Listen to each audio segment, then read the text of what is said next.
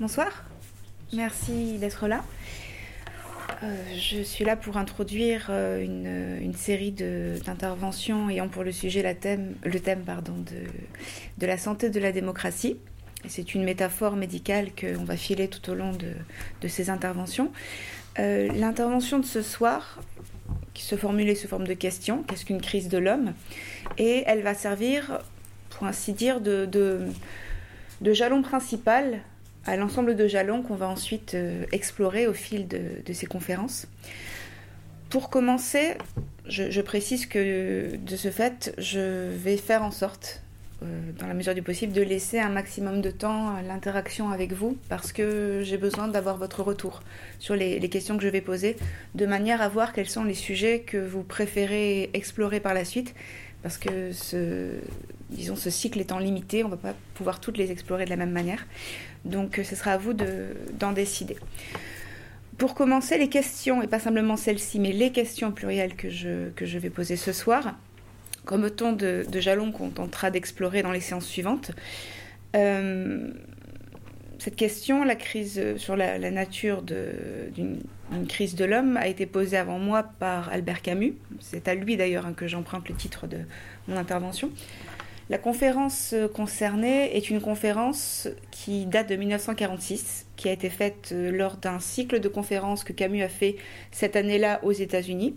Celle-ci, en l'occurrence, a été faite à l'Université de Columbia. C'est pour ça, ça peut paraître un peu bizarre, mais on, l'explique ainsi, que le texte était disponible en anglais avant d'être disponible, publié en français, puisqu'il a été publié après la mort de Camus. Si vous vous demandez pourquoi, la raison est là. Euh, dans cette, euh, cette conférence qu'il fait donc euh, aux, États-Unis, il adopte une approche volontairement clinique. Clinique au sens où il s'inscrit dans un héritage nietzschéen, le regard du clinicien, c'est-à-dire le regard qui observe les symptômes, décrit la pathologie et puis éventuellement propose des remèdes. C'est dans ce sens-là qu'il faut l'entendre.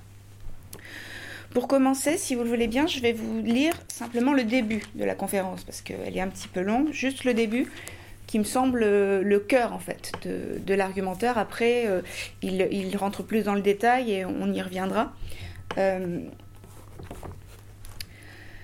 les hommes de mon âge en France et en Europe sont nés juste avant ou pendant la Première Guerre la première grande guerre, pardon, sont arrivés à l'adolescence au moment de la crise économique mondiale et ont eu 20 ans l'année de la prise du pouvoir par Hitler.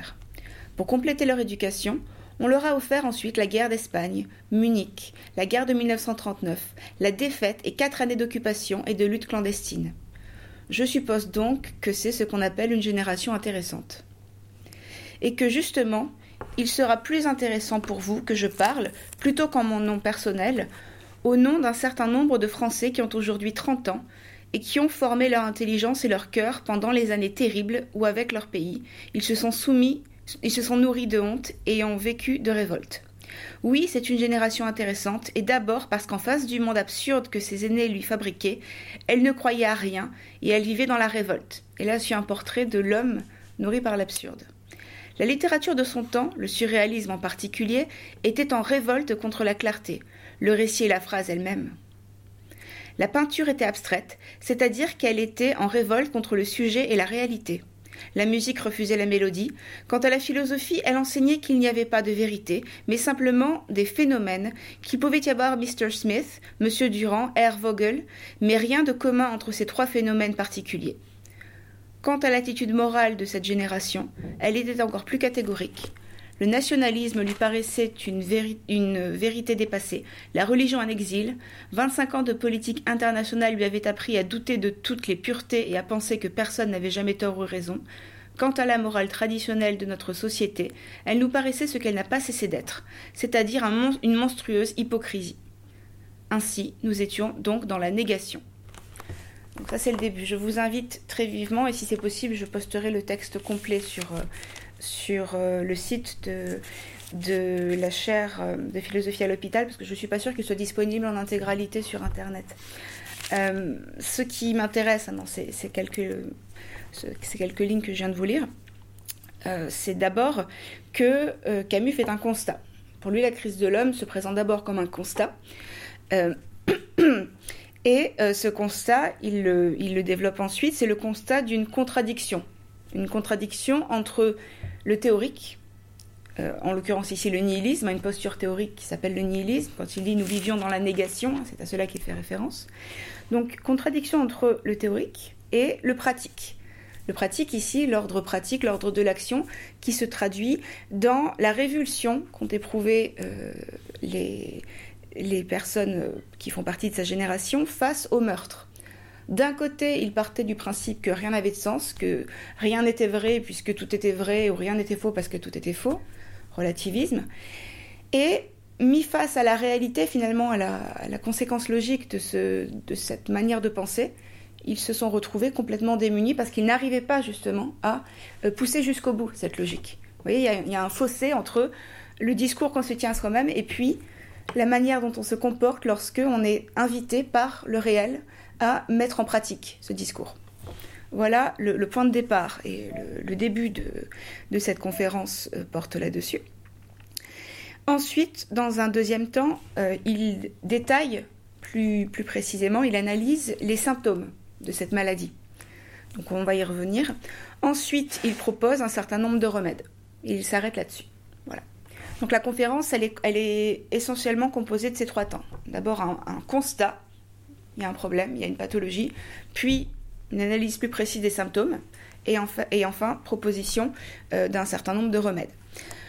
On va bien sûr pas procéder euh, en fonction de ces trois temps puisque ça n'est pas un commentaire de texte, même si ce texte me paraît fondamental. On va procéder en revanche par question, comme je vous l'avais proposé. On va commencer bien sûr par la première qui a donné son titre à cette intervention, à savoir qu'est-ce qu'une crise de l'homme?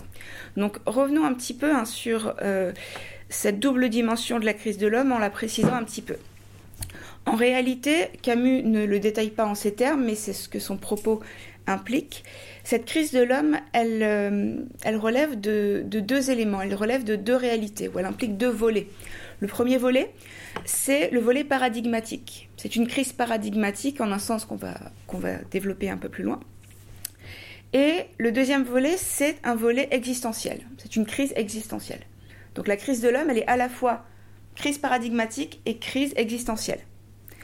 Cette crise existentielle, on va se le demander euh, plus tard, reste à savoir si elle est euh, la conséquence logique de cette crise paradigmatique ou bien si euh, elle, elle en est le fruit. Vous allez voir que ce n'est pas forcément évident. Est-ce que c'est parce qu'il y a une crise existentielle, disons collective, qu'on change le paradigme Ou est-ce que c'est parce que le paradigme échoue que la crise existentielle se produit? C'est une question qui est importante. Pas simplement pour comprendre le texte de Camus, mais vous le verrez, parce que c'est pour ça que j'ai choisi de, consacrer mon intervention à ce thème, pour comprendre un certain nombre d'enjeux de l'actualité, du monde contemporain, à la fois dans notre pays et à l'échelle internationale. Donc j'ai parlé de crise paradigmatique pour ceux d'entre vous euh, qui s'intéressent un peu à l'épistémologie. Ça vous a peut-être euh, rappelé euh, vaguement le, le livre peut-être le plus célèbre de Kuhn, qui est La structure des révolutions scientifiques, où justement il explique la manière dont on passe d'un paradigme scientifique à un autre. Et ce, qui est, ce qui est intéressant dans dans ce parallèle, euh, en essayant de, comprendre à partir de Kuhn comment Camus théorise la crise de l'homme, c'est que il explique la crise de l'homme, c'est le moment en fait où le paradigme, qui en l'occurrence ici est l'humanisme, il ne prononce pas ce mot à ce moment-là, mais très clairement il s'agit de ça. Le paradigme de l'humanisme dit universaliste euh, est en train de s'effondrer pour laisser place à vous imaginez bien qu'on est en 1946, le paradigme vient vraiment de, s'effondrer. Euh, on ne sait pas ce qui, va venir ensuite, d'où le désarroi de ses contemporains. Mais la logique, elle est là. La logique, c'est qu'il y a un paradigme qui s'est imposé pendant des années, puis il s'est passé quelque chose que le paradigme n'est pas parvenu à assimiler, à dépasser. Ce qui a provoqué cet effondrement, qui, on le verra en réalité, n'est pas terminé aujourd'hui encore. Venons-en à l'autre volet dont j'ai parlé, à savoir la crise existentielle, puisque Camus, parlant avant tout de l'humain, de l'individu, euh, il se focalise en réalité plutôt sur cette, dimension-là quand il parle de crise de l'homme. La crise existentielle, c'est celle qu'il évoque euh, avec la première phrase du second paragraphe que je vous ai lu. Ainsi, nous étions donc dans la négation. Bien entendu, ce n'était pas nouveau, etc. Il continue. Puis il explique qu'en réalité, euh, il parle de crise de l'homme parce que ses contemporains ont eu à vivre dans la plus déchirante des contradictions.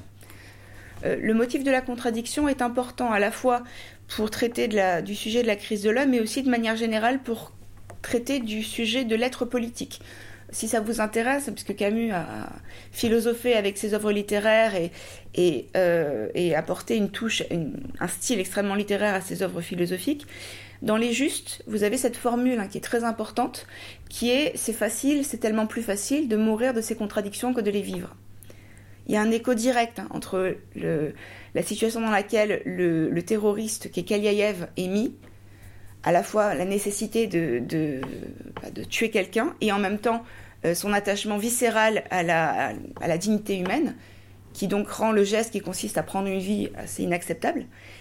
Et puis, ce, que Camus explique ici en parlant, cette fois non pas de fiction mais de réalité, ce que notamment les résistants ont pu vivre, à savoir le fait que, d'un seul coup, la posture théorique était le nihilisme a achoppé sur la réalité. C'est vraiment cette image, en fait, qu'il décrit.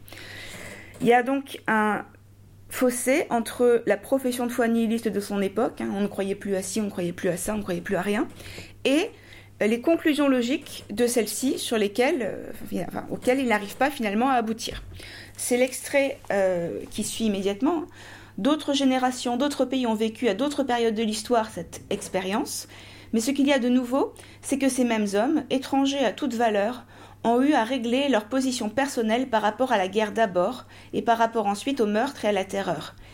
C'est à cette occasion qu'ils ont eu à penser qu'il existait peut-être une crise de l'homme parce qu'ils ont eu à vivre dans la plus déchirante des contradictions, car ils sont entrés, en effet, dans la guerre comme on entre dans l'enfer, s'il est vrai que l'enfer est le reniement. Ils n'aimaient ni la guerre ni la violence. Ils ont dû accepter la guerre et exercer la violence. Ils n'avaient de haine que pour la haine.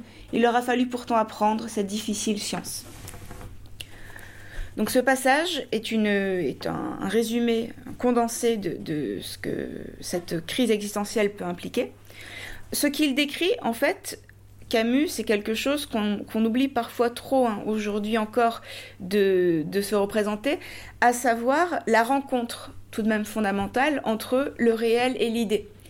Le problème, si vous voulez, quand on, vit dans une logique, euh, de, enfin, quand on est très attaché à une, idéologie et qu'on a l'habitude de comprendre le réel à travers des prismes euh, qui, sont, assez, euh, assez fermés et hermétiques, c'est que on en oublie parfois en fait de confronter la théorie à l'expérience, comme on dirait dans une logique hein, d'expérimentation scientifique. Ce geste-là qui consiste à prendre la théorie, en l'occurrence ici politique ou idéologique, et à la mettre à l'épreuve du réel pour voir si elle sonne juste, c'est un geste que, dont Camus note qu'il s'est oublié à son époque et dont on peut encore se demander si euh, il n'est pas pertinent pour comprendre euh, notre actualité.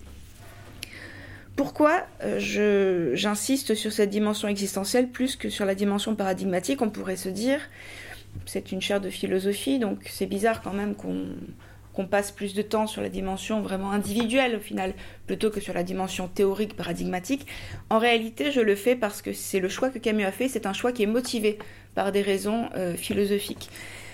Lorsqu'on travaille sur l'œuvre de Camus et sur sa réception en particulier, on s'aperçoit que pendant longtemps, on, a considéré qu'il n'était pas vraiment un philosophe, parce que lui-même le disait d'ailleurs, hein, je ne suis pas philosophe et parce que c'était pas quelqu'un qui avait produit une théorie philosophique, comme un Jean-Paul Sartre. En réalité, en creusant un petit peu plus, on se rend compte que lorsque Camus dit qu'il n'est pas philosophe, c'est parce qu'il dit ça à une époque où être philosophe, c'est être Jean-Paul Sartre. Donc il a très bien compris qu'il ne faisait pas le même métier. En revanche, il euh, il continue, il prolonge un geste qu'on trouverait déjà par exemple chez des philosophes tels que Kierkegaard, qui consiste à faire un retour réflexif sur la démarche philosophique, et notamment sur la démarche de théorisation et de systématisation, pour en interroger à la fois la pertinence et les limites. Ça, Kierkegaard l'avait déjà fait au, sujet notamment bien sûr hein, du système hegelien, et ce que, euh, ce que Camus fait dans son œuvre et qui va être important pour, euh, pour la conférence dont on parle et pour le sujet de l'intervention de ce soir, c'est euh, exactement la même chose. Il, a vécu au siècle, si vous voulez, où les idéologies philosophiques ou philosophico-politiques se sont incarnées dans des formes de gouvernement, que ce soit en URSS, que ce soit même dans l'Allemagne nazie, puisque Hitler n'est pas tombé du ciel. Hein. On sait qu'il a, il a pris, il a puisé beaucoup d'inspiration, notamment aux États-Unis. Euh, dans une idéologie suprémaciste qui, venait de, ce pays. et puis pareil pour l'Espagne, si on pense au contexte de la guerre d'Espagne, et, idem pour l'Italie. ce, qui est ce qui est important ici, c'est l'idée que, comment dire, à force de, de laisser l'idéologie complètement au-dessus du réel, on a tendance à la penser non plus comme un prisme interprétatif, mais qui reste donc un objet média, un objet, de médiation, mais comme le réel lui-même. Alors, quand je dis que Camus justement essaye de se sortir de, cette ornière-là et donc de ce, risque-là, euh, il le fait dans cette conférence, notamment par un geste qui est fondamental et qui est un geste qui consiste non pas à chercher à théoriser cette crise de l'homme, qu'est-ce qu'une crise de l'homme, je vais la conceptualiser, non, en l'illustrant, en commençant par l'illustrer. Pourquoi? Parce que conceptualiser, c'est faire, c'est faire œuvre d'abstraction, en fait. Une abstraction qui peut être extrêmement féconde, qui est parfois nécessaire, mais malgré tout une abstraction. Or, ce que Camus euh, note, notamment ici, mais dans l'ensemble de son œuvre, c'est que justement, le problème ici, c'est l'abstraction.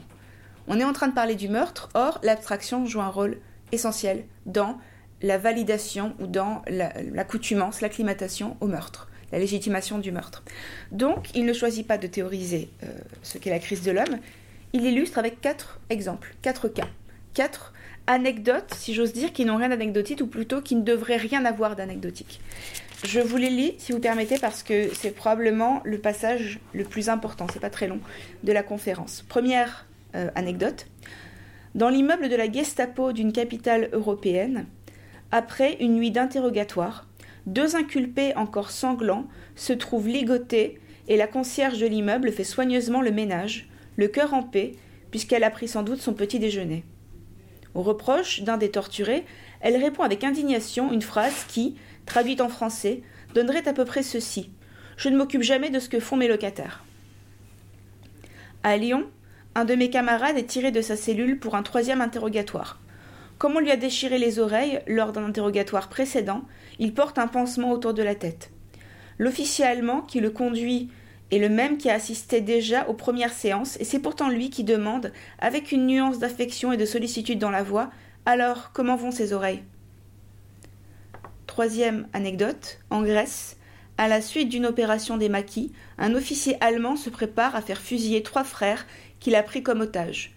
La vieille mère se jette à ses pieds, et il consent à en épargner un seul, mais à condition qu'elle le désigne elle-même. Comme elle ne peut pas se décider, on le met en joue. Elle a choisi l'aîné parce qu'il était chargé de famille, mais du même coup elle a condamné les deux autres, comme le voulait l'officier allemand. Dernière anecdote. Un groupe de femmes déportées, parmi lesquelles se trouve une de nos camarades, est rapatrié en France par la Suisse.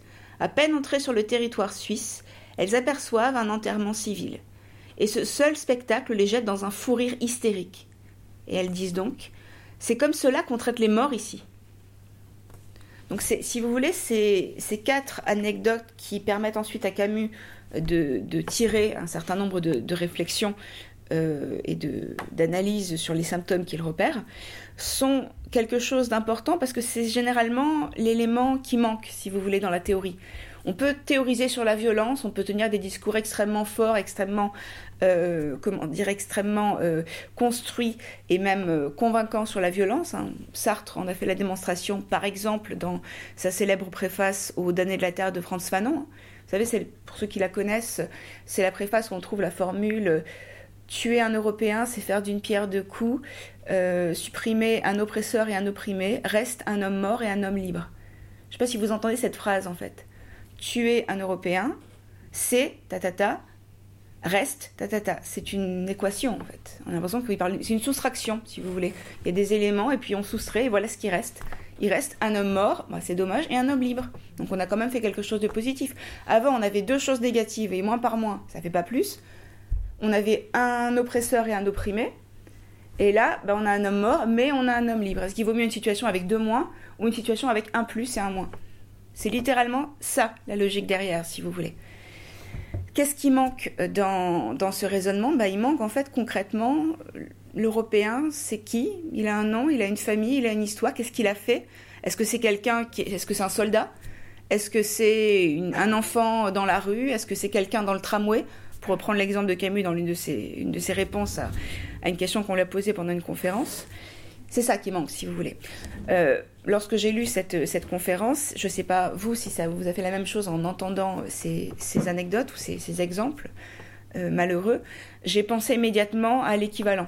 On a tous en tête, si vous voulez, ce genre de choses, mais généralement, vu que ça, si vous voulez, les horreurs se renouvellent au rythme de l'actualité, on, oublie. La première chose à laquelle j'ai pensé là, par exemple, en repréparant, enfin en relisant la conférence pour préparer cette intervention, euh, ce qui m'est venu, je ne sais pas pourquoi, comme, euh, euh, une, image en fait, hein, littéralement, Camus disait on ne pense que par image. Il n'a pas tort sur ce point. C'est un tweet. Et un tweet que j'ai vu passer sur Twitter, le réseau social. C'était une, une jeune femme syrienne qui expliquait qu'elle avait une de ses camarades qui était en, école de médecine, donc qui faisait des études de médecine, et qui s'est retrouvée avec le corps de son frère, qui avait disparu depuis euh, deux ou trois ans, je crois. En plein cours, si vous voulez, d'autopsie. On lui a mis le corps de son frère, dont elle n'avait pas de nouvelles. C'est, pour moi, ça me fait vraiment penser en fait à ce type de, phénomène-là. Et pourtant, c'est un exemple, si vous voulez, mais c'est une illustration d'une réalité qu'il faut démultiplier par 1000, 10 000, 100 000. Voilà. Le problème, bien sûr, c'est qu'il est beaucoup plus facile de parler et de cerner euh, l'équation, l'abstraction, que d'avoir littéralement ces 1000, 10 000, 100 000 cadavres sous les yeux. Là, c'est plus la même affaire. Donc, la crise de l'homme dont parle Camus, ici, euh, bah, c'est justement le moment où, si vous voulez, l'abstraction a gagné.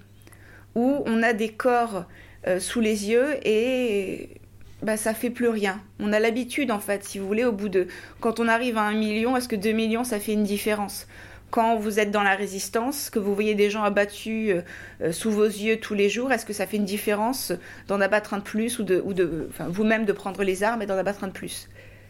Si vous voulez, quand vous avez torturé depuis 10 heures, est-ce qu'une onzième heure, est-ce qu'une dixième, euh, une dixième personne, ça va faire une différence? Non. Il y a vraiment cette logique, en fait, où l'abstraction des raisons, hein, de, des légitimations, prend le dessus sur euh, la, si vous voulez, ce que la conscience morale, en l'occurrence, pourrait euh, venir nous dicter. Pour, si ça vous intéresse, c'est un thème que Anna Arendt notamment euh, a développé de manière extrêmement forte. Alors déjà, bien sûr, à la fin de Eichmann à Jérusalem, vous savez le moment où elle parle de, où elle conceptualise la notion de banalité du mal, où elle explique hein, cette logique de, comment fonctionne cette, cette acclimatation euh, du côté des nazis, euh, qui se réfugient derrière l'idéologie, derrière les raisons, euh, mais je n'ai fait qu'obéir aux ordres, tout ce que tout ce que on leur a inculqué, qu'ils se sont eux-mêmes dictés pour ne pas avoir à réfléchir à ce qu'ils faisaient. c'est pas pour rien que Anna Arendt, en lisant L'homme révolté d'Albert Camus, a trouvé que c'était le livre qui avait compris énormément de choses sur l'époque, à une époque où le reste des intellectuels français était quand même assez aveuglé notamment sur ce qui se passe en URSS. Donc si ça vous intéresse, je vous invite à lire euh, Eichmann à Jérusalem, euh, aussi le recueil de textes d'intervention d'Anna Arendt euh, sur la, responsabilité. Je, vous mettrai les références aussi sur le, site de, la chaire si ça vous intéresse. Responsabilité et jugement, c'est le titre du recueil. Et pour Camus, bien sûr, la crise de l'homme. Alors, qu'est-ce que c'est images, qu'est-ce que ces, ces, expériences, ces événements permettent que le simple discours abstrait ne permettrait pas? Eh bien, ils permettent, elles permettent, pardon, comme je vous le disais, de mettre un visage sur les statistiques. Si euh, vous ne voyez pas vraiment à quoi ça renvoie, bien sûr, outre le, la théorisation du visage chez Lévinas, vous avez chez Camus aussi un, un texte, un extrait d'un livre qui s'intitule Le témoin de la liberté, où il dit euh, en décrivant le mécanisme de la polémique qu'on étudiera un peu plus tard, celui que j'insulte, je ne vois plus la couleur de son regard, ni s'il lui arrive de sourire et de quelle manière. En réalité, la logique de l'insulte et de la polémique, il la travaille à partir euh, non pas de la petite polémique telle qu'on peut la voir aujourd'hui par médias interposés, mais euh, la logique, si vous voulez, de, de, de, lutte, de guerre idéologique entre les peuples, avec toutes les conséquences que ça peut impliquer.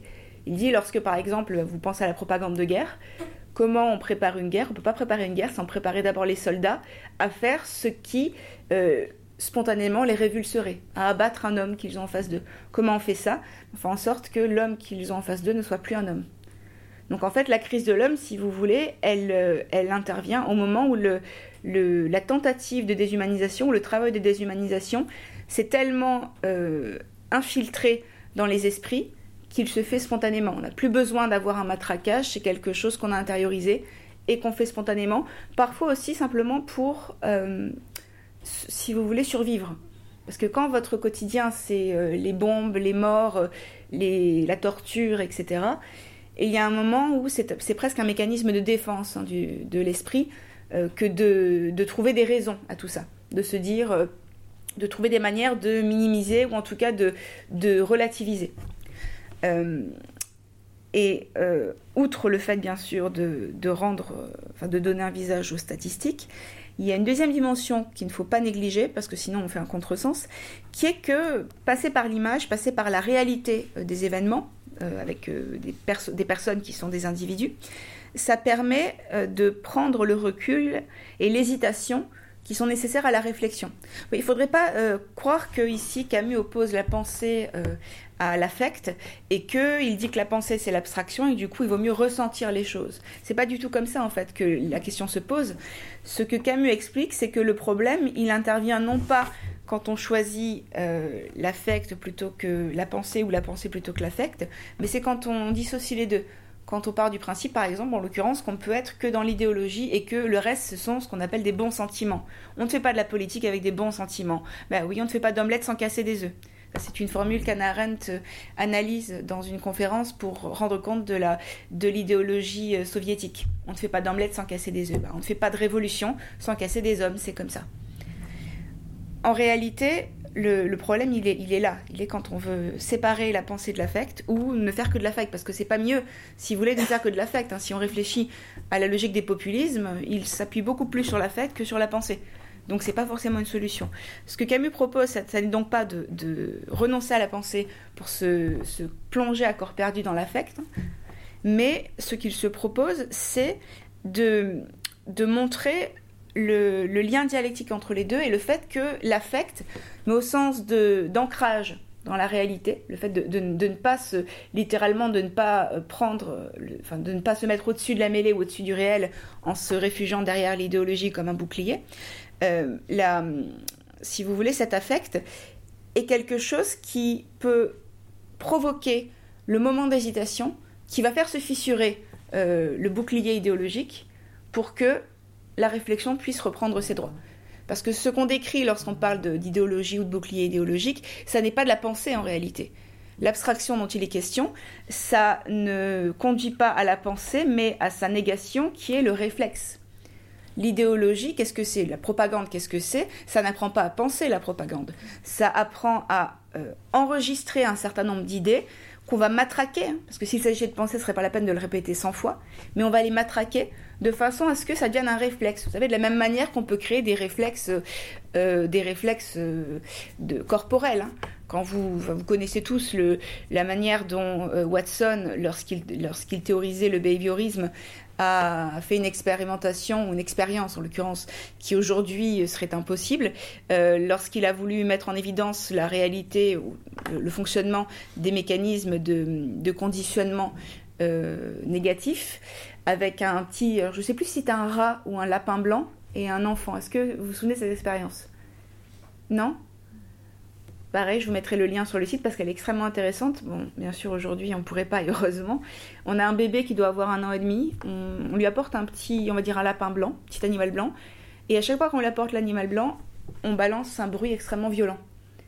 Et on fait ça une fois, deux fois, trois fois. À la suite, qu'est-ce qui, se passe? Ben, Dès qu'on amène le petit animal, pas besoin d'avoir un bruit violent, il se met à pleurer. Parce qu'il associe les deux. Là, il ne pense plus, en fait, si vous voulez. C'est devenu un automatisme. La propagande fonctionne un petit peu de la même manière, même si euh, c'est selon des combinaisons différentes. Mais c'est une façon de littéralement euh, coloniser l'esprit de façon à en prendre possession et à le mettre, si vous voulez, en pilote automatique.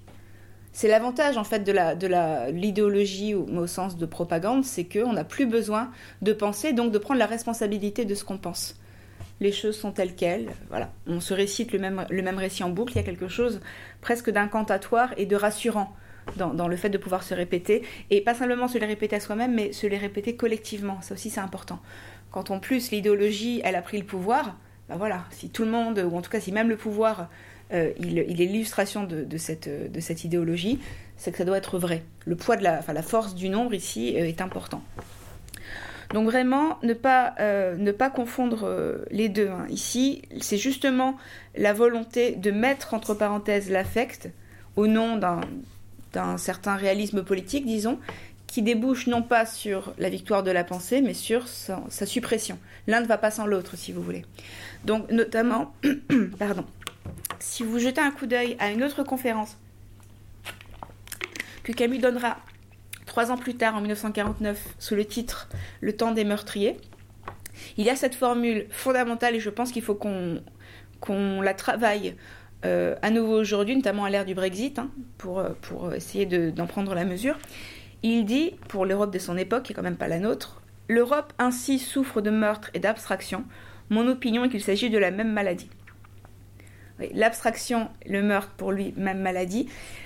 Pas au sens où euh, toute personne qui, pense de manière abstraite est un meurtrier, mais au sens où, lorsque on vit dans l'abstraction, c'est-à-dire détaché de l'affect, lorsque soi-même on se, pense comme une abstraction, comme un, je sais pas, un communiste ou, ou un, ou un démocrate ou je sais pas quoi, et uniquement comme ça, à travers un prisme idéologique et non plus comme une personne, et qu'on fait pareil pour les autres, un facho. Euh, j'ai pris l'exemple du facho. Vous savez qu'à l'époque où écrit Camus, c'était un petit peu l'insulte, euh, l'insulte euh, en vogue. Il y a eu droit lui, Orwell, il y a eu droit aussi, voilà. à partir du moment où on, on, range comme ça les individus dans des cases, et où soi-même on se range dans une case, au final, abattre un individu et écraser ou effacer une case, c'est pas pareil. Abattre une personne dans, euh, en la regardant droit dans les yeux, en la connaissant, en ayant ses enfants à côté, c'est pas pareil que de dire celui-là c'est un, c'est un facho, euh, il faut l'abattre pour le bien de la révolution. vous voyez, c'est dans cette logique-là en fait que Camus explique que euh, le, le, meurtre est l'abstraction, l'abstraction au sens où l'abstraction quand elle est pure, si vous voulez pas l'abstraction telle qu'elle peut être utilisée dans le domaine théorique, l'abstraction pure. Et donc, euh, le problème de sa génération, qu'il appelle une génération intéressante, je trouve que la formule est assez belle, euh, le problème de sa génération, dit-il, c'est que elle est entrée dans la contradiction. Essayons de, de, donner forme, de, de comprendre cette contradiction un peu plus avant, pour comprendre ce qu'est cette crise existentielle derrière la crise de l'homme. On pourrait dire que euh, la génération de Camus, et donc lui avec elle, a bravé les mises en garde que Descartes faisait dans le, troisième, euh, le livre 3 du discours de la méthode. Troisième partie, pardon, du discours de la méthode. Je, volontairement, hein, je, cite Descartes puisque Camus s'inscrit lui-même dans son sillage dans L'homme révolté, le fameux Je me révolte, donc nous sommes, il vient bien évidemment du Je pense, donc je suis, et il cite explicitement Descartes au moment où il essaye de théoriser un point d'Archimède, sur lequel on reviendra plus tard. Donc pourquoi je dis que la génération euh, de, Camus est entrée dans la contradiction? Parce qu'elle a bravé les mises en garde de Descartes. Euh, dans le troisième, euh, la troisième partie du discours de la méthode, je l'ai pris en photo juste avant de partir. Hop, donc pour ceux qui s'en souviennent pas, c'est le, c'est le moment où notamment euh, Descartes euh, élabore euh, les maximes de sa morale par provision. Vous savez, c'est ce moment-là. Moi, ce qui m'intéresse, c'est le, petit paragraphe qui a juste avant, juste avant qu'il commence à lister les quelques maximes. Je vous le lis.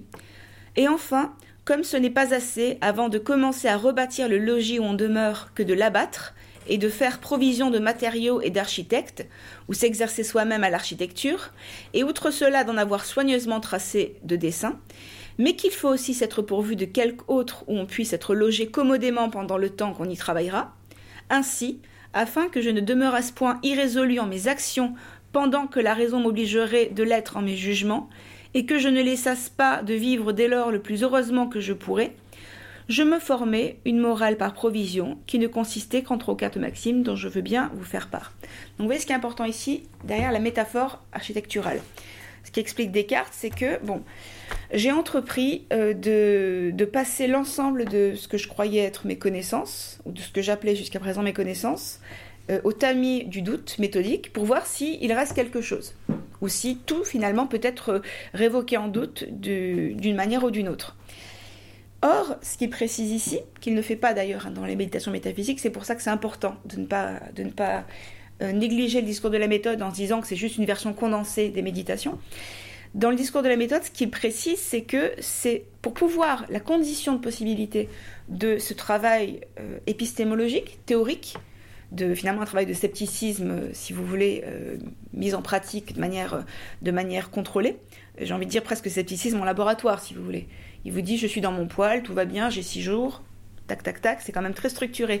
C'est pas un doute existentiel, si vous voulez, euh, version romantique. euh, c'est vraiment un doute qui est un doute intellectuel maîtrisé. Bon, il explique pour pouvoir faire ça, il y a quand même une condition euh, qui, est, qui est absolument sine qua non, c'est qu'on peut pas faire la même chose sur le plan pratique. Parce que vous comprenez, si d'un côté je prends ma maison théorique, ma maison des connaissances, que j'abats, je l'abats en, en partant des fondations, du coup il reste plus rien, si je veux pas me retrouver euh, sans, sans logis, donc dans l'incapacité de vivre en réalité, c'est ça que cache la métaphore, il faut que j'ai au moins un lieu où, dormir, donc quelque chose à quoi me rattacher, d'où ces maximes de morale par provision, qui en réalité sont une façon de dire, et c'est très clair dans le moment où il, il explicite la métaphore, bah, qui sont une façon de, de dire que on ne peut pas euh, importer le doute méthodique cartésien dans le domaine pratique. C'est-à-dire que ce que Descartes fait avec la théorie, si vous le faites avec la pratique, on rentre dans l'impossibilité d'agir. Parce que pour agir, il faut des repères, même minimaux. Il faut au moins savoir pourquoi on agit. Il faut, euh, si on parle même du quotidien, mais il faut quand même avoir un certain nombre de certitudes, parce que sinon, euh, vous n'allez plus pouvoir faire grand-chose. Aller, aller au travail, euh, euh, aller faire vos courses, rentrer chez vous. Est-ce que c'est vraiment chez moi cet appartement? Si vous voulez, c'est invivable ce que, ça serait. Or, justement, si vous y réfléchissez, le nihilisme qui caractérise la génération de Camus, c'est exactement ce, ce, ce qu'il produit. En fait, rien n'est certain, rien n'est vrai, rien n'est faux, tout est relatif. Et puis, de toute façon, tout ce qu'on nous a inculqué comme des connaissances non plus théoriques, mais pratiques, la morale notamment, la morale, c'est une hypocrisie. Donc, tous les principes pratiques ont été révoqués en doute, de la même manière que Descartes révoque en doute ses connaissances théoriques. Et qu'est-ce qui se passe dans ce cas-là?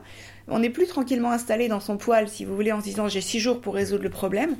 On se retrouve dans une situation où euh, on ne sait plus quoi faire. Parce que d'un côté, on a les convictions théoriques, et de l'autre, on a notre corps qui se défend et qui refuse d'accepter le meurtre comme étant euh, légitime. Voilà. Donc vraiment, si, cette contradiction vous intéresse, je vous invite à lire ou relire Les Justes et à vous intéresser notamment au personnage de Kaliaïev. Aussi à celui de Stepan, parce que c'est pas le gentil contre le méchant. Camus ne fait jamais ça. Celui de met vraiment en évidence cette contradiction qu'on a lorsque d'un côté euh, on, comprend que le meurtre est inévitable et que de l'autre euh, on n'arrive pas, on n'arrive pas à s'y résoudre. Au passage, autre texte beaucoup moins connu, mais qui est absolument fondamental pour comprendre ça, les lettres à un ami allemand de Camus. Pourquoi c'est important? Parce que c'est un dialogue en l'occurrence, donc c'est pas juste Camus qui parle. Il, euh, il, euh, il crée un dialogue entre lui et un, et un destinataire fictif. Et il y a un passage très important où il explique euh, le, le mécanisme de pensée, le moment en fait d'hésitation, le fameux doute, la fameuse hésitation qui permet la réflexion dont je vous ai parlé. Il dit on a pris le temps de la réflexion. Comment peut-on faire pour entrer dans cette guerre, même si on l'a pas choisi, et donc vous tuer si c'est nécessaire, sans devenir comme vous Comment, si j'ose dire, tuer sans être un meurtrier avec un grand M, sans accepter en fait euh, cette, étiquette-là D'où l'image euh, bizarre, euh, qui peut paraître oxymorique au premier abord, qu'on trouve dans La Peste, lorsqu'un des personnages dit J'essaie d'être un meurtrier innocent. C'est étrange, et pourtant c'est exactement, cet, oxy- cet oxymore, c'est exactement ce, moment de réflexion et cette volonté de nuance qu'il exprime.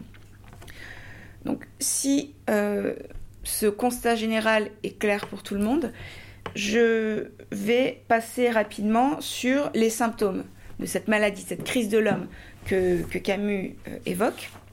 Donc quels sont les symptômes? Comment peut-on reconnaître qu'il y a une crise de l'homme?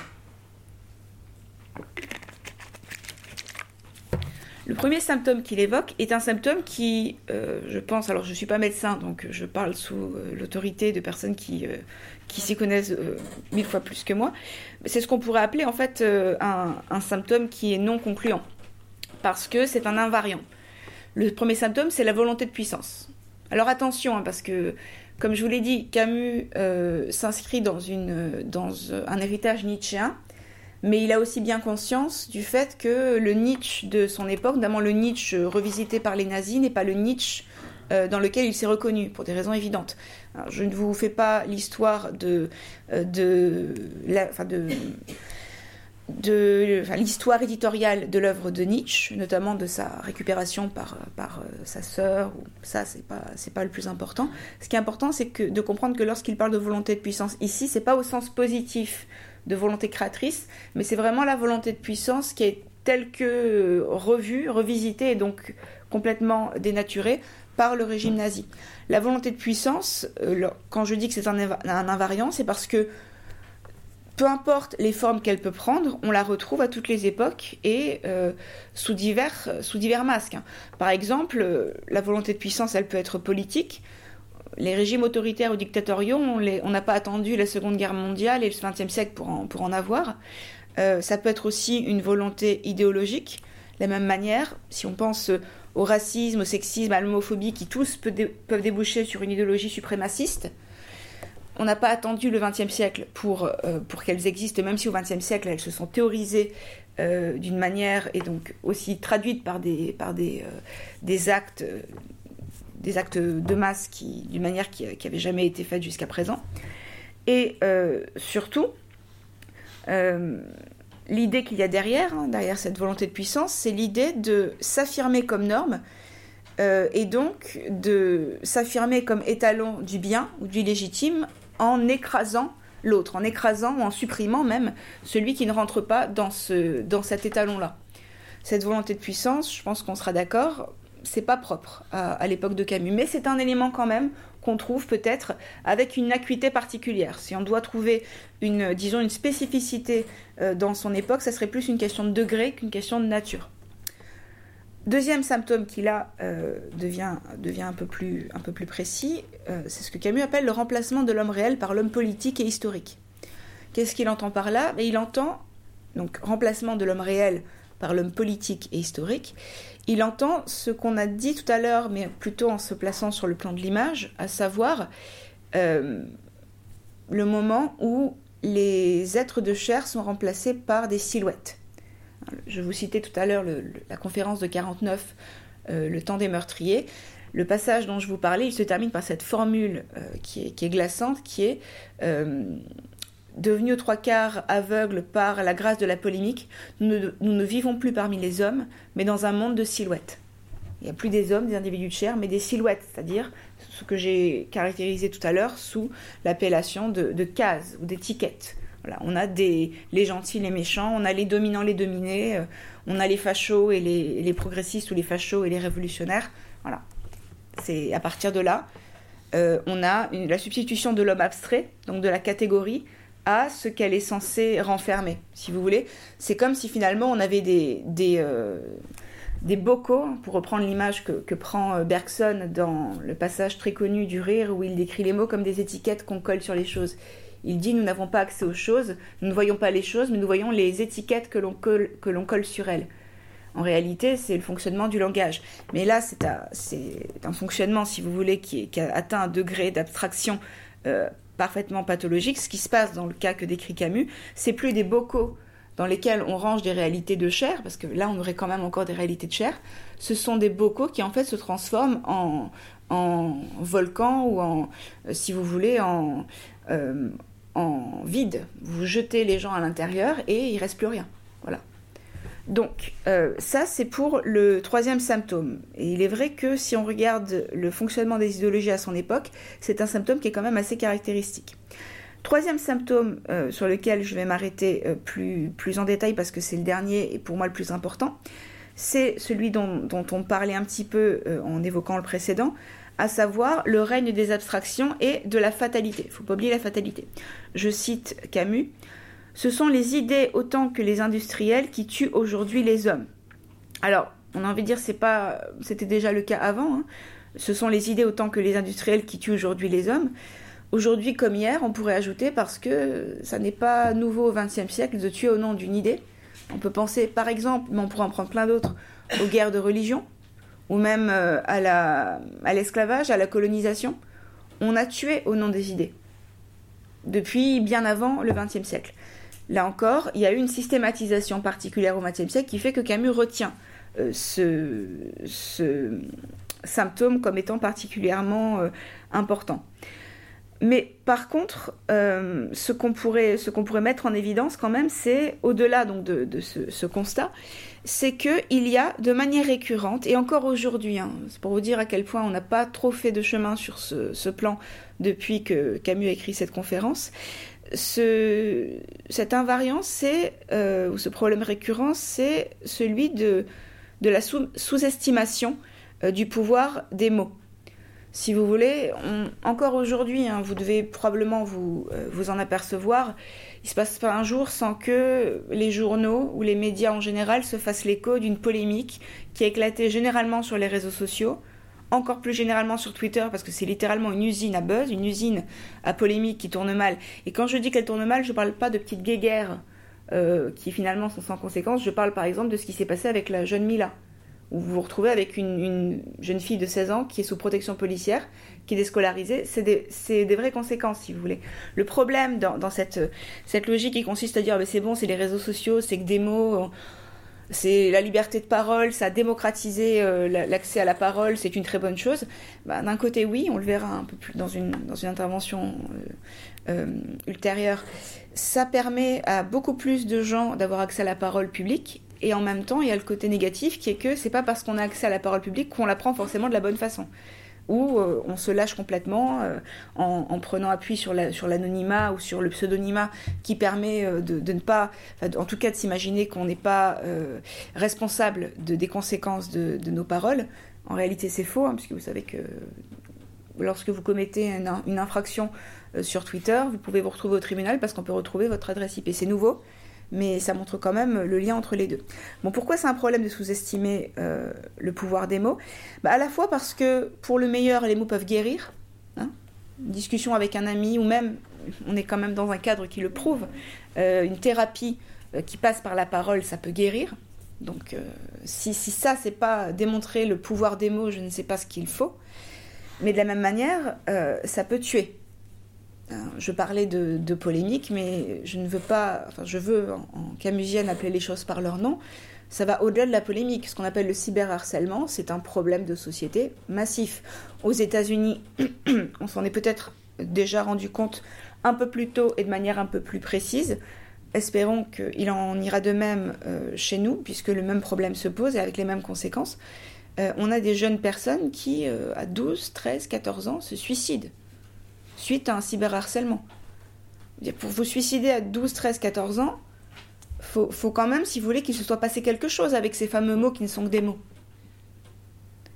Et bien sûr, c'est passé là encore par les réseaux sociaux. Donc bien sûr, ça pose d'autres problèmes aussi hein, sur la question de l'accès des jeunes aux réseaux sociaux. Est-ce qu'il faut contrôler, est-ce qu'il ne faut pas contrôler, est-ce qu'il doit y avoir un âge premier ou autre?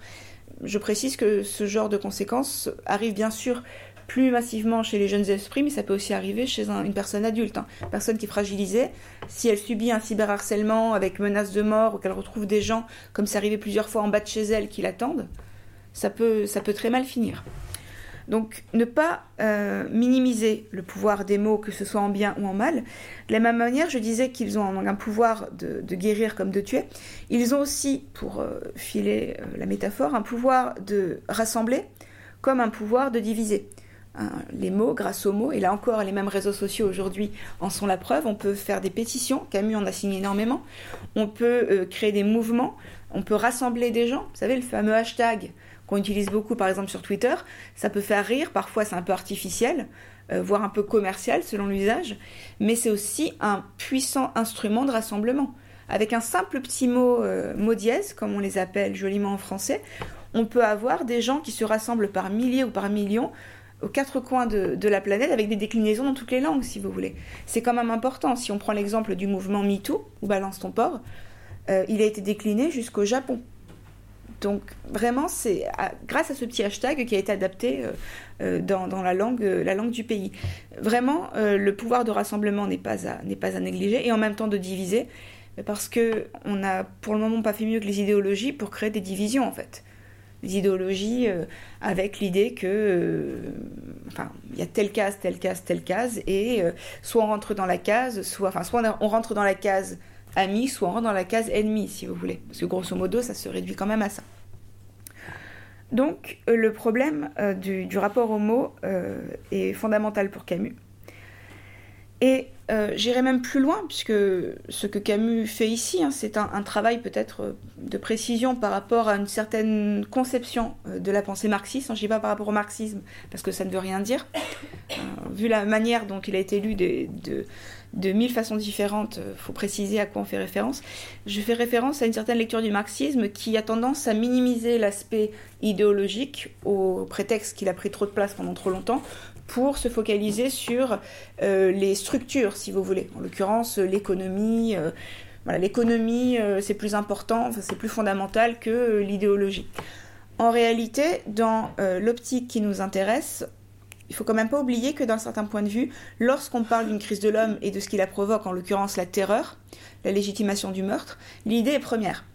Si le sujet vous intéresse, je ne, peux que trop vous recommander le livre de l'historien Jacques Semelin qui s'intitule Purifier et détruire, qui est un livre dans lequel il se penche sur les grands génocides de l'histoire, notamment bien sûr le génocide juif, le génocide euh, des Tutsis au Rwanda, euh, aussi les nettoyage euh, ethnique en ex-Yougoslavie, et d'autres. Hein. Il parle du Cambodge, donc vraiment il, il, a un échantillon qui est quand même assez, assez important. Et ce qu'il essaye de, montrer dans son, analyse, c'est que chacun de ces génocides a été précédé par une préparation idéologique de la population. Autrement dit, ça aurait été impossible de tuer et de tuer à une telle échelle, avec une telle mécanique en fait, hein, euh, imparable, si on n'avait pas d'abord acclimaté la population à ce qu'on allait faire de manière à ce qu'elle puisse se prêter à l'œuvre. Parce que concrètement, on ne peut pas faire un génocide, par exemple, pour prendre l'exemple du génocide des nazis, enfin des juifs par les nazis. On ne peut pas tuer 6 millions de personnes quand on est 3, 3 euh, ou 4, euh, j'exagère, mais grosso modo c'est quand même l'idée, euh, fanatiques à exercer l'œuvre. Il faut qu'on ait quand même une société qui y participe, soit activement, soit passivement, en ne faisant rien pour l'empêcher. Bon, mais ça, ça se prépare. Si vous voulez faire en sorte, par exemple, qu'il n'y ait pas trop de résistance, faut préparer, faut l'anticiper. Donc, l'idée de ce point de vue-là est première. Elle prépare les actes, et c'est un thème qu'on retrouve hein, euh, notamment dans un autre registre, mais je pense qu'il faudrait, de ce point de vue-là, l'élargir, dans le concept de continuum des violences. Euh, est-ce que c'est un concept avec lequel vous êtes familier? Je ne sais pas. Le continuum des violences est un concept qu'on utilise beaucoup euh, dans les, travaux féministes pour expliquer l'idée que, si vous voulez, le viol ne tombe pas de nulle part et que pour en arriver à une société qui, et on s'en est rendu compte récemment encore, finalement légitime, ne serait-ce que par son silence, le viol, il faut quand même une préparation de la même manière qui passe par des petites choses qui peut-être peuvent sembler anodines, mais qui, lorsqu'elles s'additionnent, finissent par préparer le terrain ou baisser le pont-levis pour les grandes les petites horreurs ou les petites, petites euh, euh, attaques, y compris verbales, peuvent préparer les esprits à tolérer un certain nombre de choses. Si des propos sexistes, c'est pas si grave, bah, une main aux fesses et la grivoiserie à la française. Bon, c'est bon, ça va pas te tuer bon ok il t'a embrassé euh, sans ta volonté mais tu vas pas en mourir. Puis bon c'est plutôt c'est plutôt valorisant. Ça veut dire que ce genre de propos en fait. Ou alors le oui bon d'accord c'est grave. Pour vous dire à quel point ça arrive jusqu'au viol bon d'accord c'est grave mais en même temps vous êtes dans la rue euh, en pleine nuit vous êtes habillé comme ça euh, aujourd'hui encore le genre de discours qu'on retrouve. Bon je pense que cette notion ce concept de continuum des violences on gagnerait à ne pas simplement l'utiliser euh, dans les études féministes comme on le fait, c'est très bien, mais à le, généraliser euh, de manière beaucoup plus intensive dans l'ensemble des domaines de l'existence humaine, et notamment le domaine politique, parce que ça fonctionne exactement de la même manière. Euh, il y a un continuum des violences, notamment dans le domaine ici idéologique. Petit à petit, si vous tolérez les propos antisémites dans les journaux, puis les tags antisémites, puis, je ne vais pas vous refaire l'histoire, vous la connaissez aussi bien que moi, au final, le reste, ça devient la conséquence logique de l'élément précédent. C'est le principe même de. C'est pour ça que je parlais d'acclimatation, à penser au poisson rouge que vous venez d'acheter. Si vous, le, si vous le sortez de son, de son sac avec de l'eau et que vous le jetez directement dans l'aquarium, il risque de ne pas survivre. Pourquoi? Parce que s'il y a une différence de température trop importante, il meurt. De la même manière, l'acclimatation idéologique fonctionne comme ça. Si d'emblée, vous arrivez avec Mein Kampf en expliquant aux gens que, demain, imaginez en 1933, demain, on va abattre euh, des juifs, je suis pas sûre que ça passe très bien. Mais ça se prépare. Par contre, si vous commencez par développer, par instiller l'idée que quand même les juifs, on les retrouve toujours aux manettes du pouvoir, puis qu'en plus ils sont sournois, comme par hasard, euh, ils, maîtrisent les banques, c'est pas pour rien, quand on maîtrise la finance, on maîtrise le monde. Vous commencez par vraiment inscrire cette peur dans l'esprit des gens, eh ben, au final, si vous avez bien planté la graine et que vous la, que vous l'arrosez régulièrement, vous allez aboutir à, sinon la légitimation, l'adhésion idéologique, du moins euh, la tolérance par le silence au génocide euh, qui est en train de se produire. Euh, très clairement, les historiens l'ont montré. Il y avait beaucoup de gens qui sentaient bien qu'il y avait quelque chose de louche qui se passait, notamment en Pologne, parce que la fumée, elle, elle arrivait dans les villages. Et ils n'ont pas, ils pas voulu se poser plus de questions parce que de toute façon c'était quotidien et que eux, à leur petit niveau individuel, voilà. Et puis de toute façon, c'est vrai que les juifs quand même. Regardez ce qui se passe en ce moment. Hein. Je parle de la Pologne d'avant, mais euh, vous avez entendu ce qui s'est passé avec les fameux les panneaux euh, gay free. Je lui dis en, en, anglais parce que je ne parle pas le polonais. Non, vous n'avez pas vu? Les villes allemandes qui sont en train de faire un petit jeu, un petit concours de qui sera le premier à se déclarer, euh, comme on disait, Judenfrei en fait. Hein. Il n'y a pas de juifs ici, on s'est, complètement purifié. La Pologne, donc c'est quand même pas n'importe quel pays, est en train de faire la même chose avec les homosexuels. Vous avez des gens qui se mettent en, prennent en photo, comme ça, avec un poing en l'air, côté d'un panneau qui est un panneau avec le nom d'un village, et puis en dessous, il y a écrit, euh, dans un panneau qui a été fait par, par la municipalité ou par, le, par la ville ou le village, il n'y a pas de, de gay ici, on s'est purifié on est en 2020, euh, voilà. si vous savez ce qui se passe en Tchétchénie, vous savez ce qui peut se passer en Pologne. Je ne parle même pas de ce qui se passe concernant les juifs là-bas. Hein. On a quelque chose qui est, du même degré. Donc voilà le problème, si vous voulez. Le problème aussi, c'est que dans le flot permanent des informations, des événements, euh, puis surtout des polémiques stériles qui ont tendance à prendre beaucoup plus de poids médiatique que ce qu'elles méritent vraiment, pendant ce temps-là, qu'est-ce qui se passe dessous en fait? Ben, Il se passe ça, par exemple, vous voyez, je pense que certains d'entre vous ne l'avez pas entendu. Euh, il se passe plein de choses aussi en Syrie. On en a parlé, on s'en est collectivement indigné et attristé euh, au moment euh, d'un bombardement particulièrement violent, mais ça continue. Hein. Ça continue chaque jour. Et les Syriens désespèrent de pouvoir rendre médiatiser leur, leur calvaire de manière à ce qu'il se passe quelque chose, mais on ne le médiatise pas plus que ça. On l'a fait une fois, et je ne vais pas vous faire l'ensemble de ce qui se passe dans le monde parce que sinon on va tous sortir avec un mouchoir. Mais ce n'est pas le but. C'est vraiment pour vous montrer que derrière cette, euh, qu'il faut vraiment tordre le cou à euh, ce gimmick qui consiste à dire euh, les paroles sont pas des actes, c'est bon, des paroles ça tue pas non plus, faut hiérarchiser, faut, faut quand même relativiser. le relativisme en l'occurrence est conduit à ça. Ça commence par des mots, mais au moment où on va commencer avec les actes, il sera trop tard. C'est le principe. On y reviendra plus en détail si ça vous intéresse. Je crois que c'est la, prochaine séance d'ailleurs, lorsqu'on travaillera sur euh, la peste de Camus, pour penser ça justement, ce que, Camus appelle dans le roman les petits pestiférés, et qui en réalité c'est nous. La manière dont on, s'acclimate tellement à une peste qu'au final on a besoin de voir arriver les rats, donc le spectaculaire, les bombardements, pour se rendre compte qu'il y a une peste en fait. C'est-à-dire quand c'est trop tard, puisque lorsque les rats commencent à arriver, ils ont déjà la peste en eux et, et la, si vous voulez, la, euh, la maladie va suivre son cours.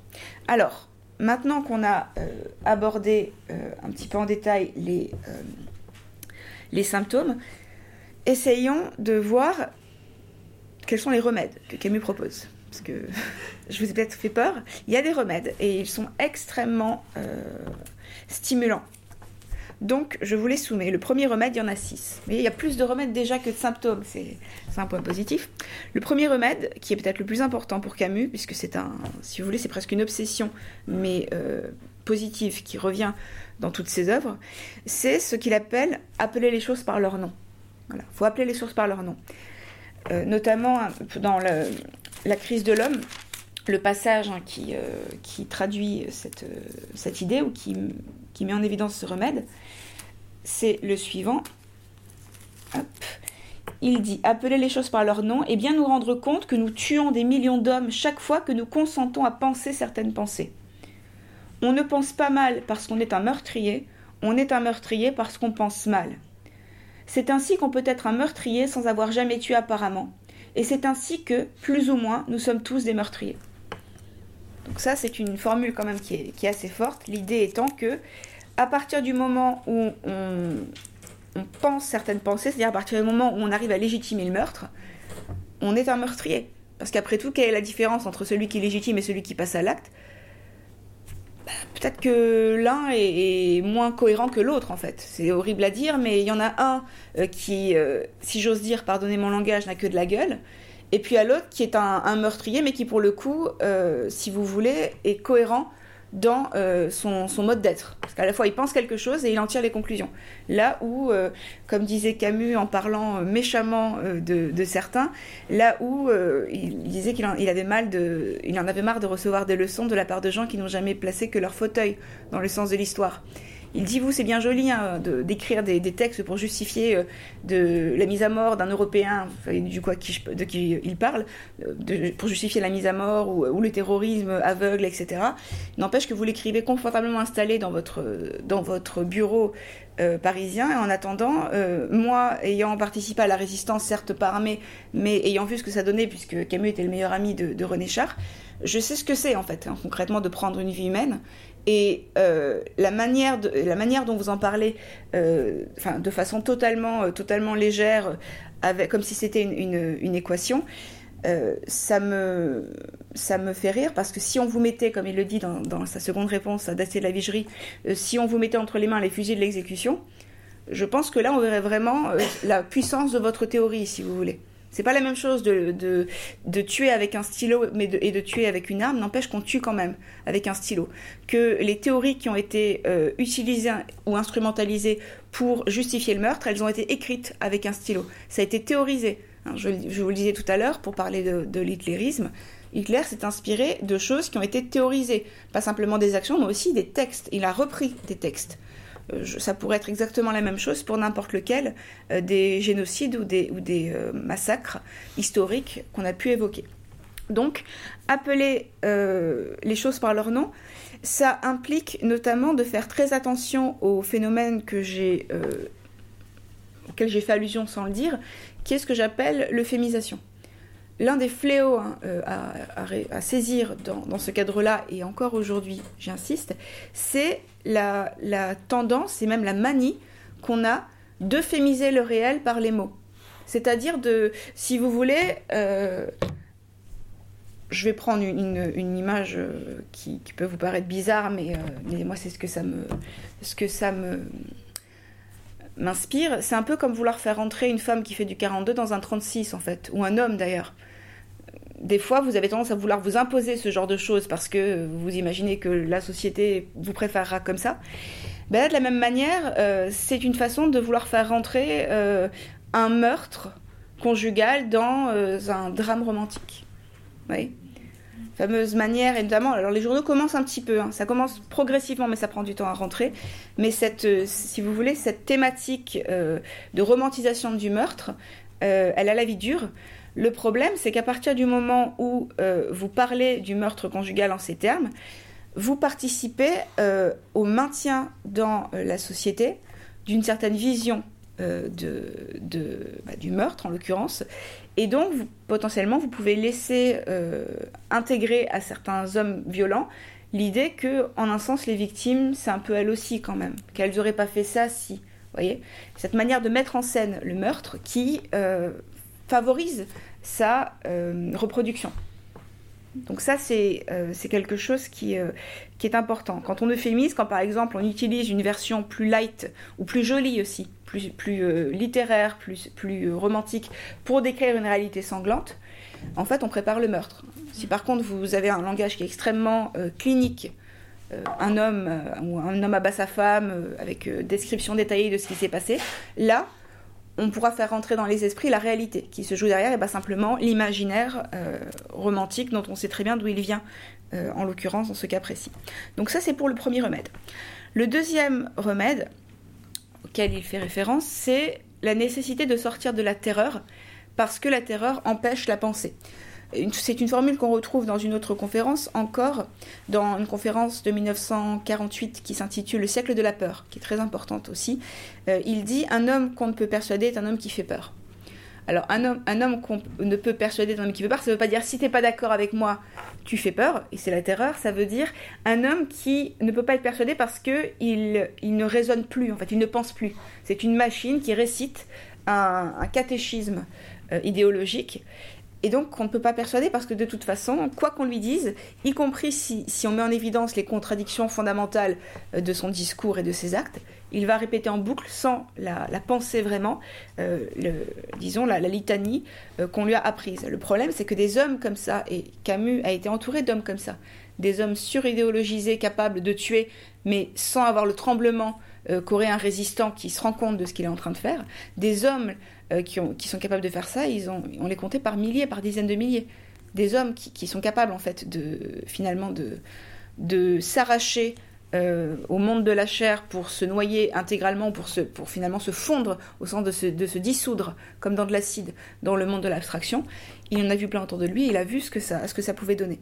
Donc, important de, de faire attention à, il est important de faire attention à, euh, cette logique de terreur, qui d'ailleurs n'est pas forcément, hein, parce que Camus pense bien sûr à la terreur, il écrit en 46.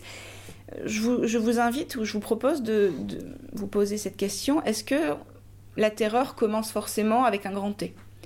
Est-ce que la terreur, c'est forcément euh, la terreur en France? Est-ce que c'est forcément les têtes qui tombent? Est-ce que c'est forcément euh, ce qui s'est passé en URSS, les camps, les, les enfin, comment dire, les les purifications politiques, etc. Ou est-ce que ça peut commencer avant la terreur par, de la même manière qu'on a parlé de continuum des violences, par quelque chose qui peut progressivement le préparer? Par exemple, je, la question, parce que c'est vraiment une question pour le coup, je travaille moi-même là-dessus en ce moment, est-ce que avant la peur, il n'y a pas l'intimidation? Vous voyez, l'intimidation, c'est un, phénomène et un outil, hein, plus encore qu'un phénomène, qui est extrêmement euh, exploité aujourd'hui euh, dans si vous voulez, pour le coup, ce qui est intéressant avec ce phénomène, c'est que c'est pas le, jouet d'un camp, hein, des deux côtés, ou des trois côtés, ou quels que soient les camps euh, en, en, place et quels que soient les sujets abordés, quelles que soient les luttes euh, et les enjeux qui se jouent, on a cette tendance à, euh, si vous voulez, essayer d'intimider plutôt que de raisonner ou d'argumenter, intimider. Aller taper là où ça fait mal ou essayer de trouver une manière de, clouer le bec à l'interlocuteur avant même qu'il ait eu le temps de, répondre. Bon. Est-ce que ça, c'est pas une manière en fait de préparer progressivement la peur qui elle-même peut, préparer la terreur? Je vous rappelle que le texte dont je vous parlais hein, sur le mécanisme de la polémique, il se trouve là. On le trouve au moment où Camus parle de la terreur. Donc ça mérite au moins qu'on se pose la question, pourquoi fait-il un lien entre la polémique et euh, la terreur? En n'oubliant pas que polémique euh, doit son nom à polémos, donc à la guerre, si vous voulez, et que euh, lorsque la polémique au sens camusien, pas au sens courant du terme, mais au sens vraiment de, contraire du dialogue, contraire du débat argumenté, lorsque la polémique règne, si vous voulez, lorsque du coup on arrive à se déshumaniser, à se réduire à telle ou telle case pour mieux intimider l'autre, est-ce que finalement on n'est pas en train de produire exactement la même logique, mais à un degré moindre, que celle qui ensuite, poussée à son, paroxysme, pourra donner la terreur? Je pense que si vraiment on veut s'interroger sérieusement sur la notion de continuum des violences, c'est une question qui aujourd'hui euh, encore euh, mérite d'être posée. Donc je la pose juste comme ça. Vous me direz si euh, vos impressions sont sujet et si vous, voulez en, savoir un peu plus. Le troisième remède, consiste à remettre la politique à sa place secondaire. Alors attention, il ne faut pas mal comprendre ça. Il n'est pas en train de dépolitiser le réel pour le repolitiser au profit de l'oppresseur, comme l'a dit il n'y a pas très longtemps euh, Adèle Hanel dans une interview. C'est pas une question de dépolitiser ou dépolitisation. Euh, ce qu'il explique, c'est qu'on doit arrêter de demander aux politiques quelque chose qui n'est pas son rôle, en fait. Le politique, il a un rôle, et euh, le problème, c'est qu'il ne le joue pas toujours pleinement. Mais ce qui est encore plus problématique, c'est quand on essaie de lui faire un jouet un rôle qui n'est pas le sien, et donc, enfin, avec les conséquences qu'on imagine. En l'occurrence, ce, à quoi Camus fait, fait référence lorsqu'il dit ça, lorsqu'il demande de remettre euh, la, politique à sa juste place, il dit que... Euh, attendez, je retrouve le passage. Voilà. Le rôle de la politique est de faire le ménage et non pas de régler nos problèmes intérieurs. J'ignore pour moi s'il existe un absolu, mais je sais qu'il n'est pas de l'ordre politique. L'absolu n'est pas l'affaire de tous, il est l'affaire de chacun. Vous voyez? Cette, image euh, qui, euh, que je trouve assez parlante, euh, le rôle de la politique, c'est de faire le ménage, pas de régler nos problèmes intérieurs. Cette image de faire le ménage, c'est une image bien sûr un petit peu provocante, mais volontairement. le, plus, le, plus, important ici, c'est la, la, notion d'absolu en fait. Quand Camus dit que le rôle de la politique, c'est pas de régler les questions qui ont trait à l'absolu, ça c'est de l'ordre, non pas l'affaire de tous, c'est-à-dire du collectif de la société, mais l'affaire de chacun, donc une affaire euh, qui se joue euh, dans le fort intérieur de chacun. Là, il fait référence ben, au fait que les idéologies qui ont pris le pouvoir euh, à son époque étaient des, idéologies qui avaient une dimension messianique, qui promettaient quelque chose, qui promettaient de régler un problème. En l'occurrence, la dimension messianique d'un certain marxisme tel que se l'est réapproprié l'idéologie soviétique, Qu'est-ce qu'on trouve derrière? Ben, On trouve, euh, il en parle dans L'homme révolté, on trouve l'idée que tous les sacrifices sont justifiés parce que au bout, il y aura euh, la société sans classe et l'injustice aura disparu. Vous savez, c'est un petit peu le, fantasme de, Caligula dans la, pièce du même titre, lorsque Caligula dit Je prends en charge un monde où l'impossible est roi. C'est l'idée où, comme il dit euh, juste avant, euh, les hommes meurent et ils ne sont pas heureux. Voilà les deux plaies de l'humanité. Ben moi, je propose en fait de les supprimer et de faire en sorte d'avenir un monde où la justice aura été établie de manière absolue. J'ai pris cet exemple-là, mais on pourra en prendre d'autres. Pour Camus, l'absolu, dès lors que la politique en fait s'empare de l'absolu, euh, elle donne au, pouvoir et même plus précisément à la violence la force de l'absolu, et donc bah, plutôt que de simples meurtres individuels, ça donne des meurtres de masse en fait. En gros, l'image en fait c'est ça. un problème absolu, il faut des mesures absolues. Donc si vous promettez de résoudre le problème absolu, celui de l'injustice par exemple, bah effectivement, s'il faut qu'il y ait quelques dommages collatéraux dans le processus, euh, on fait ce qu'il faut. Donc sortir de la terreur, euh, pardon, remettre le politique à sa place secondaire. Ensuite, euh, l'autre, comment dire, l'autre remède important, d'ailleurs j'ai dit n'importe quoi, c'est pas 6, c'est 5. J'ai été optimiste. Le, cinquième, le quatrième remède, ça consiste à, là encore, on retrouve Nietzsche, hein, créer des valeurs nouvelles.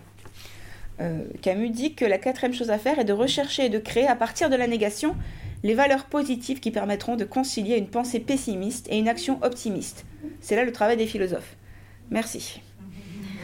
Voilà, donc euh, on n'a pas eu la part du lion sur ce coup parce qu'effectivement c'est pas le plus facile, mais ce qui est important c'est de, noter, il dit bien, reconstruire à partir de la négation.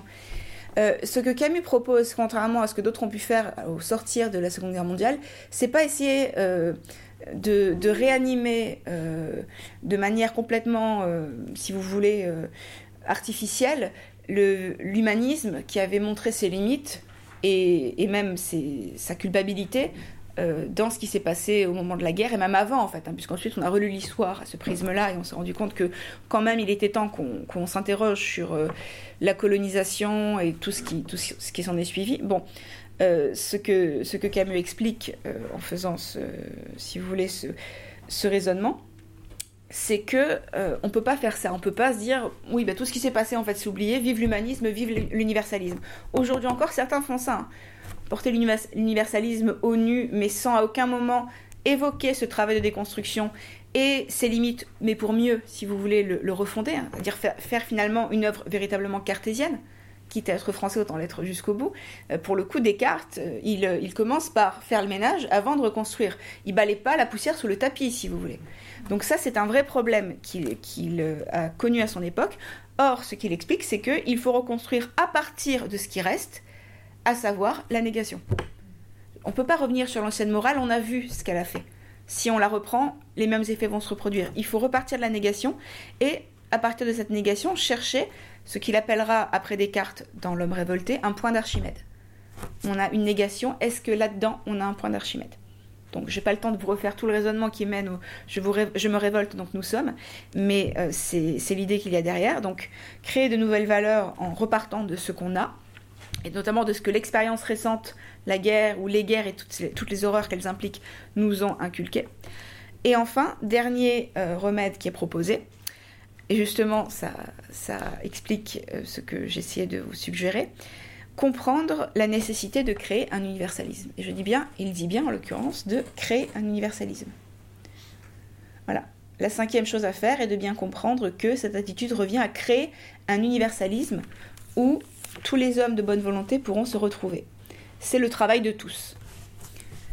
Ça, c'est intéressant parce qu'il n'a pas dit euh, reconstruire ou, euh, euh, remettre à l'ordre du jour, c'est créer. Vraiment, l'acte créateur, c'est, si vous voulez, c'est pas, pas tout à fait la même chose que réformer, par exemple. Créer, ça veut dire d'une part qu'on acte le fait que l'universalisme antérieur n'était pas vraiment un universalisme, et d'autre part, ça acte la nécessité de créer un universalisme. Et ça, c'est un, aspect qu'on oublie parfois aujourd'hui, notamment dans, euh, le cadre des luttes. Hein. Vous avez, probablement, si vous avez une petite idée du, euh, du comment dire, du fonctionnement euh, de, des luttes progressistes actuelles, il y a beaucoup de tensions. Il y en a toujours eu, mais là, si vous voulez, en termes de division en interne et de tension et de violence de militants les uns envers les autres, on atteint quand même un point qui est assez, assez inquiétant.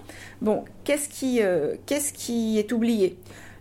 Par exemple, je vois beaucoup quelqu'un comme Franz Fanon être cité comme une référence pour décoloniser la philosophie, les sciences, l'art, tous les domaines de la vie. Mais je vois beaucoup moins euh, mettre en évidence l'autre aspect de sa pensée, enfin l'un des autres aspects de sa pensée, parce que c'est une pensée extrêmement riche et qui vaut la peine d'être mieux connue qu'elle ne l'est aujourd'hui. Euh, c'est quelqu'un qui a mis en évidence la nécessité de refonder ou de créer un humanisme, de la même manière que Camus. Pourquoi? Parce qu'il disait le but c'est pas de, de, s'émanciper par exemple en tant que noir pour créer une bulle où tous les noirs pouvaient vivre en paix opposés aux autres ou, ou séparés du reste du monde. On veut que notre humanité soit reconnue. Donc, pour que notre humanité soit reconnue, mais il faut que l'humanité existe en fait. Et comment on la fait exister? Ben, en, créant un véritable humanisme, qui soit pas l'alibi euh, d'un particularisme ou l'alibi d'un communautarisme élevé au rang d'universel. En l'occurrence, par communautarisme, j'entends ici le communautarisme blanc, hein, quand on parle de, euh, de, de, ce qui s'est passé lors de, de la guerre et puis de la colonisation. Bon. Donc, voilà euh, le, le, disons, le remède, ou la série de remèdes que Camus propose. Alors, pour terminer, puisqu'ensuite j'aimerais qu'on interagisse, c'est le plus important euh, pour cette, cette séance, euh, la question que moi je voudrais poser, que, Camus forcément ne peut pas poser puisqu'il n'est plus des nôtres depuis un moment, euh, est-ce que nous sommes sortis de cette crise de l'homme? Première question, est-ce que nous sommes sortis de cette crise de l'homme? Question subsidiaire, euh, peut-on sortir d'une crise de l'homme? Est-ce qu'on sort d'une crise de l'homme comme on sort d'une crise de foi? On prend un remède et puis c'est fini. Ou est-ce que l'idée même qu'on puisse sortir d'une crise de l'homme en soi est discutable? Et enfin, dernière question encore subsidiaire, la notion même de crise, pour parler donc de, ce que Camus décrit ici, en termes de crise de l'homme, qui, a tendance à connoter plutôt un événement brusque, quelque chose qui est spontané, quelque chose qui est, brutal, et puis euh, comme une guerre, si vous voulez, une guerre éclate comme une crise. Quand on parle d'une crise économique, généralement, euh, c'est parce qu'il y a un phénomène, un événement, par exemple un krach boursier, euh, qui la provoque. On la, on la rattache généralement à ce moment, ce moment qui l'a provoqué. Euh, est-ce que ce terme est adéquat ou bien euh, est-ce que c'est pas une façon de, minimiser justement ce qui n'est pas spectaculaire, toutes les petites choses dont on a parlé euh, tout à l'heure qui ont préparé ça. Voilà. Alors, pour répondre à la dernière question en premier, justement, Camus lui répond en fait par avance à cette, cette, interrogation qui pourtant me semble légitime, en expliquant que, en mettant en évidence le fait que la crise ne provient pas de la déshumanisation. Enfin, ne provient pas tellement de la déshumanisation, c'est ce qu'il dit au début quand il dit nous vivions dans la négation, c'est pas nouveau. C'est pas nouveau. Qu'est-ce qui est nouveau du coup? Ce qui est nouveau, il disait, c'est la contradiction. Autrement dit, la nouveauté dans cette qui fait du coup la crise, qui fait qu'il y a une crise de l'homme, c'est non pas euh, le meurtre, et même le meurtre de masse, et même la légitimation du meurtre, parce que c'est aussi c'est vieux comme le monde. Ce qui est nouveau, ça se situe sur le plan de la conscience individuelle. Ce qui est nouveau, c'est justement la prise de conscience. Ce qui est nouveau euh, dans, euh, le phénomène qu'il essaye de, euh, mettre en évidence, c'est que on comprend, on prend conscience de la contradiction qu'il y a d'un côté à, se vouer au nihilisme et de l'autre à ne pas parvenir à en tirer les conséquences logiques dans l'action. En fait, il y a une contradiction là-dedans. Pourquoi, si je me dis nihiliste, pourquoi si j'adhère à l'idée que la morale et tout ce qu'on a décrit tout à l'heure, c'est une monstrueuse hypocrisie, bah, pourquoi alors j'en suis encore, à, si vous voulez, à appliquer inconsciemment le tu ne tueras point? D'où ça vient ça, si vous voulez? Donc, ça, c'est pour répondre à la, dernière question. Après, pour, pour répondre aux précédentes, sommes-nous sortis de cette crise de l'homme ou peut-on sortir d'une crise de l'homme? Justement, et ça c'est ce que je, je vous proposerai d'explorer dans l'intervention suivante qui portera sur les fameux petits pestiférés que nous sommes, euh, en réalité, la crise, il faut l'apercevoir non pas comme un phénomène, comme une bombe qui éclate si vous le mettez nulle part, mais plutôt comme, euh, si vous voulez, le, point euh, d'aboutissement ou l'apogée d'un phénomène qui en réalité s'est construit progressivement jusqu'à atteindre le sommet. C'est pas ça, c'est voilà. Et le point de crise, il arrive au moment où il y a un basculement. Mais le basculement a été préparé. Donc de ce point de vue-là, est-on sorti euh, de cette crise de l'homme ou peut-on euh, sortir de cette crise de l'homme? Je verrai ça avec vous la, prochaine fois, mais euh, deux choses. La première, c'est que je n'en suis pas sûre. Parce que justement, si on part du principe que les grands mots MAUX se préparent par les petits, comment peut-on affirmer que ce qui se joue aujourd'hui ne va pas être le, euh, ne va pas, si vous voulez, préparer le, terrain à quelque chose de pire? Je ne suis pas en train de faire dans, le catastrophisme, si vous voulez, c'est une interrogation. Rien ne permet de l'affirmer. Deuxième chose, peut-être plus paradoxale, mais j'y tiens. Non seulement je ne suis pas certaine qu'on soit sorti de cette crise de l'homme, mais euh, je ne pense pas que ce soit souhaitable. Parce que pour rappel, la crise en question, c'est pas, c'est pas quelque chose qui euh, est décidé par les événements. Je suis pas en train de dire je suis contente qu'il y ait des, génocides. Non, la crise en question se joue au moment de la prise de conscience je pense qu'on n'est pas sorti euh, de, cette contradiction et c'est une bonne chose parce que le jour où on en sortira, le jour où on préférera euh, mourir de ces, contradictions plutôt que de les vivre ou faire mourir le sens de la contradiction en se réfugiant derrière l'idéologie, ce jour-là, ben, en l'occurrence, tout deviendra possible et notamment le pire. Donc je pense que nous ne sommes pas sortis de, cette crise de l'homme et qu'au final, cette crise de l'homme, euh, il faut la penser paradoxalement non pas forcément comme un mal, comme euh, finalement l'apogée ou, la conclusion, la conséquence de tout ce qui s'est préparé en amont en termes de déshumanisation, mais comme le moment, si vous voulez, où, comme dans une vie, peut avoir une crise, la crise de la quarantaine. C'est le moment où vous faites un retour sur ce que vous avez fait avant et il y a une prise de conscience qui vous amène en fait à aller, aller au-delà, à aller de l'avant, peut-être à corriger certaines choses qui, euh, qui vous sont nuisibles et euh, à en améliorer d'autres. là, c'est la même chose en fait. Une crise de l'homme, est-ce que c'est forcément quelque chose qui doit être pensé comme un malheur, comme une catastrophe, ou au contraire, est-ce que c'est pas ce moment où l'humanité a la chance, en raison même des erreurs qu'elle a commises, de euh, faire volte-face et de les corriger dans la mesure du possible? Je vous remercie.